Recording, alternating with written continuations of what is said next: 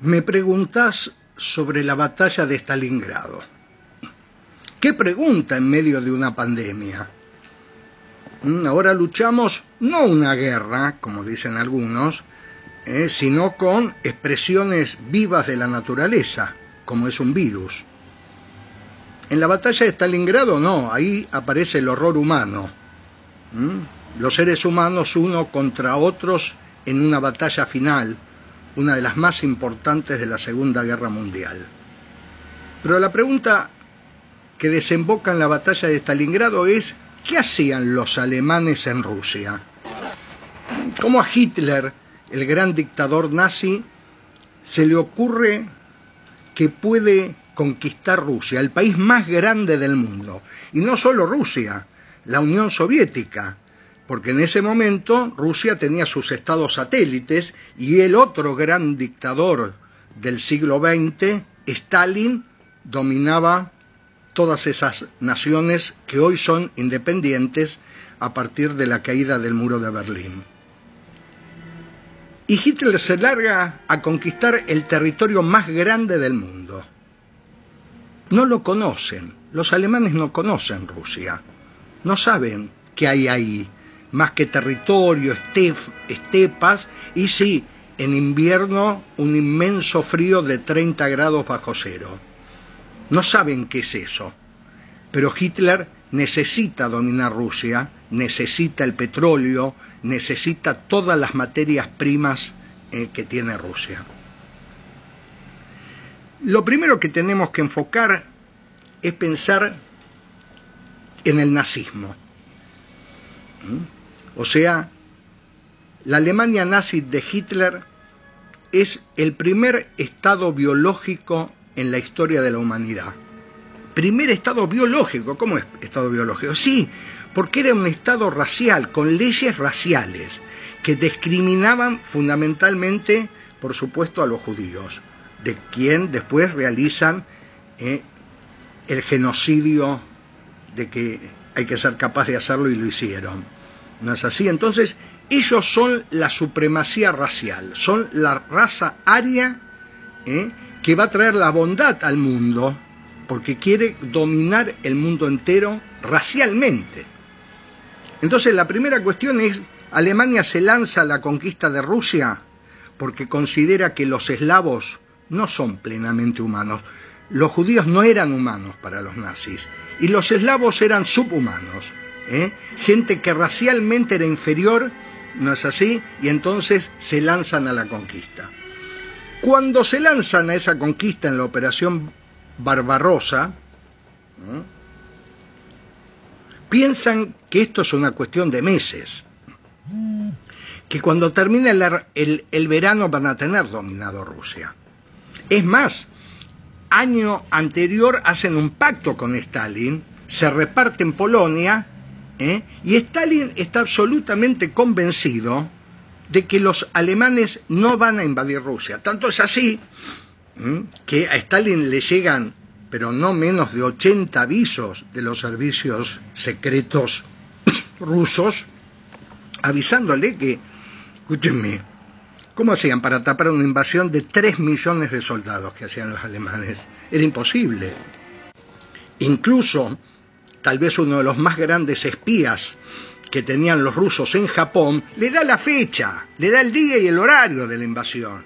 Y Stalin no cree en esa invasión. Incluso cuando la invasión se produce, cuando el Comité Central lo va a entrevistar, Stalin piensa que lo van a detener, porque realmente estaba totalmente indefenso y las tropas alemanas avanzan y avanzan, pero en tres semanas avanzan mil kilómetros con toda esa investida que hacían de fuerza aérea, tanques, infantería y artillería, eh, avanzan eh, y matan a un millón de rusos. ¡Un millón! ¿Mm? Porque es una invasión enormemente cruel y horrorosa. Y entonces, ¿cómo es la defensa? La defensa es enormemente cruel y horrorosa. Hay una frase de Stalin fundamental que dice ni un paso atrás. No va a permitir que sus soldados den un paso atrás y no lo va a permitir efectivamente. No es que fue una manera de decirlo.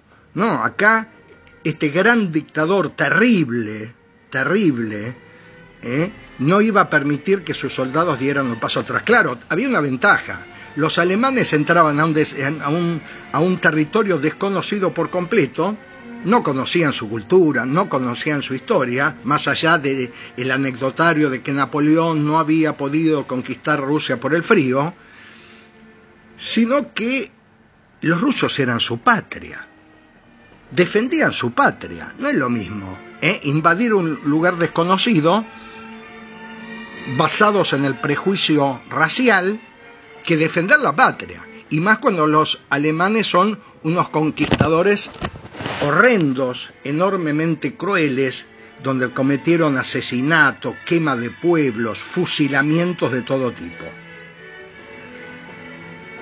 Entonces, dentro de ese marco, los alemanes avanzando en una ofensiva imparable,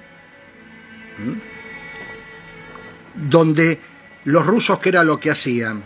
Bueno, se intentaban defender como podían, no estaban tan mal armados como se supone, ¿eh? no tenían una fuerza aérea del nivel de la alemana, pero sí tenían una artillería, elaboraron un tanque, fabricaron un tanque que fue uno de los mejores de la Segunda Guerra Mundial, como fue el T-34, y después algunos elementos, así que yo, el aceite del, del subfusil ruso no se congelaba con el frío, el de los alemanes sí, ¿No es así? O sea, esos detalles que tienen que ver con la adaptación de las armas al frío. ¿Mm? Stalingrado. ¿Se podría haber evitado esa batalla? Vos sabés que sí, que se podría haber evitado. Porque hay algo que tiene que ver ¿no? en la guerra que también cuenta que es la cuestión psicológica de los líderes, de estos dos grandes dictadores, el ego, ¿no es así? Para Hitler que la ciudad se llamara Stalingrado y que en esa ciudad Stalin en la guerra civil la había defendido ¿eh? de las fuerzas contrarrevolucionarias, ¿eh? para Hitler, más allá de la importancia, que si bien tenía cierta importancia porque había tres fábricas, una en fundamental que tenía producción de armamentos, en realidad Hitler iba con su ejército camino al Cáucaso de manera indetenible, para obtener el petróleo, ¿eh? que necesitaba para tener toda esa maquinaria eh, de guerra en marcha. Pero de pronto ahí se topa con Stalingrado, Hitler desconfía absolutamente de sus generales, que eran enormes estrategas, y decide asumir él el mandato de la guerra. O sea, él desde Alemania, ¿eh? a 3.500 kilómetros de distancia en una mesa, ¿eh? las famosas mesas de arena, así donde van conformando los generales de Estado Mayor las estrategias de batalla, ¿eh? quiere decidir la guerra.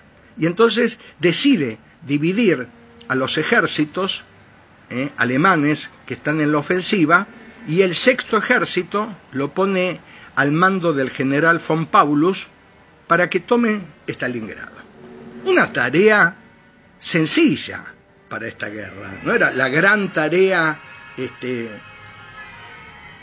imposible que tenían los alemanes. ¿Quién era el general von Paulus? El general von Paulus era un general, un gran estratega militar, había hecho todo el diseño del, de Polonia, de la invasión a Polonia, había, había hecho todo el diseño mismo de la invasión a Rusia, pero era un escritor, era un general de fuerza de Estado Mayor. O sea, nunca había estado al mando de un regimiento en batalla. Y eso hace una gran diferencia. El tipo puede ser eh, una gran cabeza como estrategia militar, pero después cuando estás al frente de, una unidad de combate, no es lo mismo. Hay que tener una experiencia porque ahí están ¿eh? los soldados muriendo ante tu vista. Ese es el general von Paulus. Por el otro lado, sí hay un general de una enorme experiencia de batalla, que es el general Chuikov. Terrible general, enorme general. ¿No es así? Que no va a dar un paso atrás como había dicho Stalin. ¿Mm? Pensá lo, que significa esto de un paso atrás de Stalin. Fíjate lo que significa. ¿Mm? Si un soldado se dormía en la guardia, ¿eh? podía ser fusilado. Y lo era. Imagínate si uno ¿eh? daba el paso atrás. Atrás, ¿eh? cuando mandaban al frente a los soldados, atrás venían lo que se llamaban los comisarios políticos. Los, comisarios políticos iban en la última línea ¿eh? con un revólver en la mano, pegándole un tiro en la cabeza al soldado que no iba para adelante con el ímpetu que tenían todos. Así era la guerra que planteaba Stalin. Por el otro lado, los alemanes tenían a la policía militar, que también a todo el que se retrasaba eh, lo detenían, lo fusilaban o lo mandaba a lo que se llamaban los batallones de castigo, después de una detención espantosa, los mandaban a la línea del frente siempre en lo peor del combate. Ese era el sistema que tenían ambas fuerzas para que la gente no eh, eh, se rebelara frente al enorme horror que significa la guerra y este tipo de guerra. Entonces, eh, Hitler lo envía con el sexto ejército a von Paulus a que tome Stalingrado. No parece la gran cosa Stalingrado, no parece la gran cosa, ¿eh? pero sí para Hitler, ego, y sí para Stalin, que significaba la defensa de su ciudad. Y entonces la primera cuestión, no es que saca a la gente como Moscú, sino Stalin decide dejar a los civiles. ¿eh? O sea, Stalingrado, toda la población civil se dedica a la defensa de la ciudad.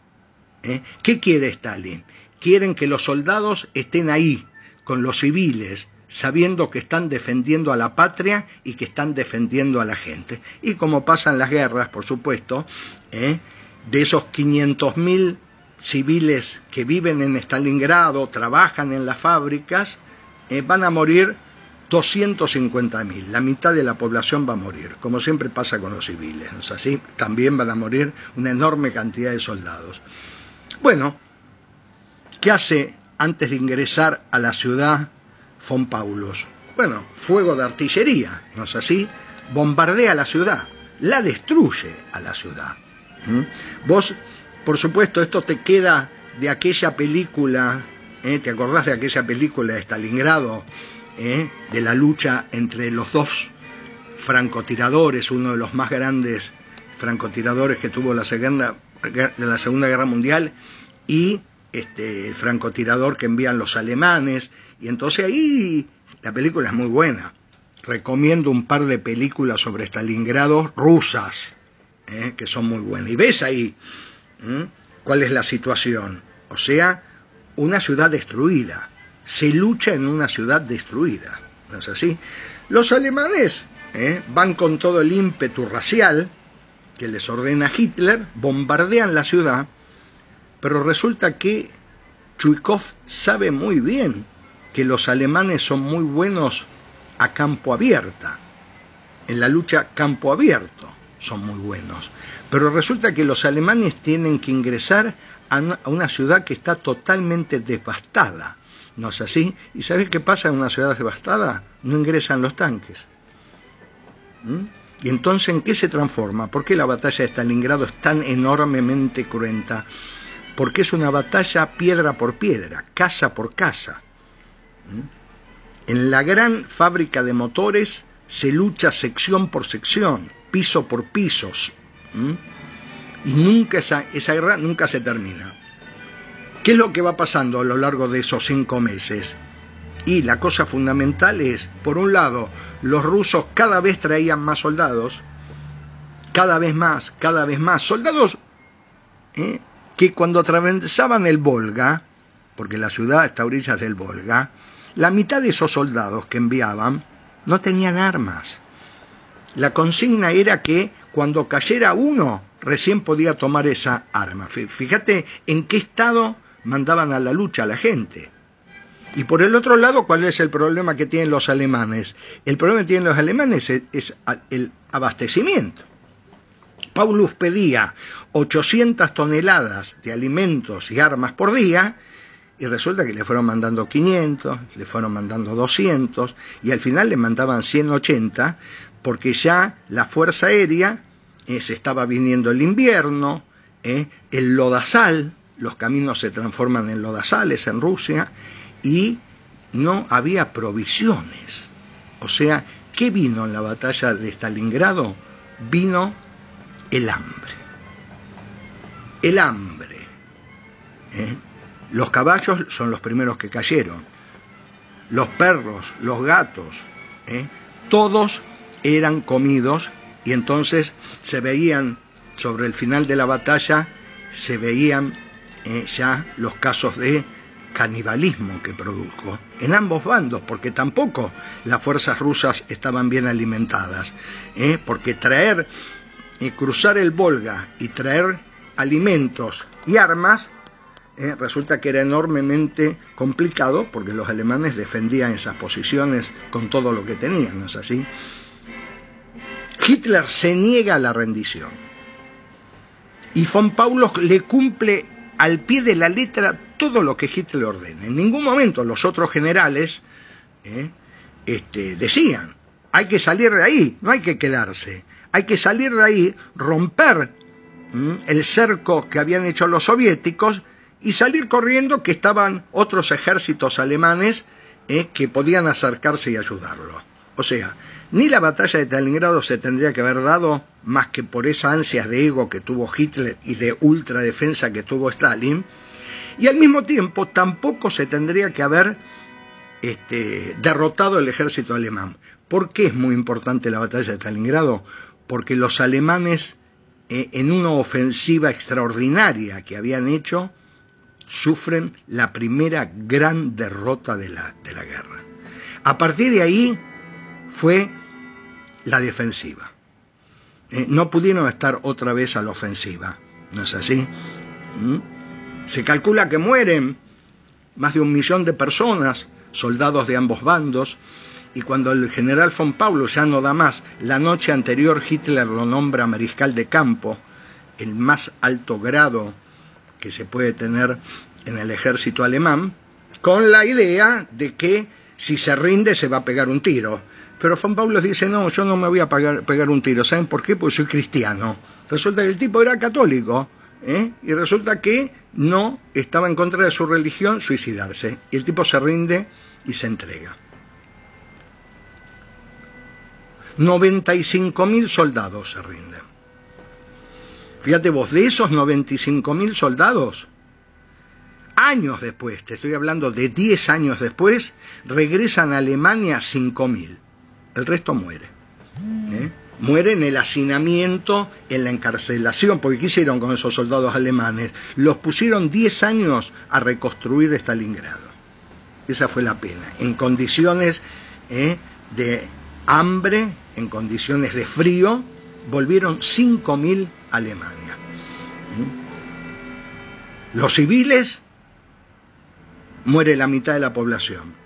Los soldados ¿eh? mueren alrededor de 250.000 soldados soviéticos. Entonces, ¿eh? fue una guerra cruenta, violenta, ¿eh? de hambre, de lucha cuerpo a cuerpo, piedra por piedra.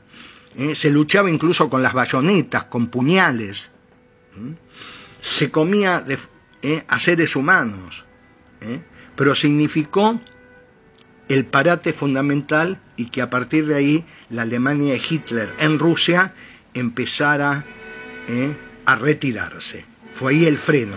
Por eso Stalin puso todo lo que tenía eh, y Stalin, Stalin puso todo lo que tenía y Hitler a partir de ahí empezó la derrota. Por supuesto, eh, le echó la culpa a los generales, él nunca asumía ninguna culpa, y al clima, que si bien el clima tiene mucho que ver, cuando empieza la batalla de Stalingrado todavía estábamos en verano. Después viene ese invierno cruento en el cual los soldados alemanes no estaban eh, con la ropa adecuada porque nunca pensaron que iban a llegar luchando al invierno. Creían que iban a dominar Rusia eh, antes de la llegada del invierno. Así que bueno, ahí muy por arriba, esto tiene mil detalles, te cuento qué fue, qué significó la batalla de Stalingrado.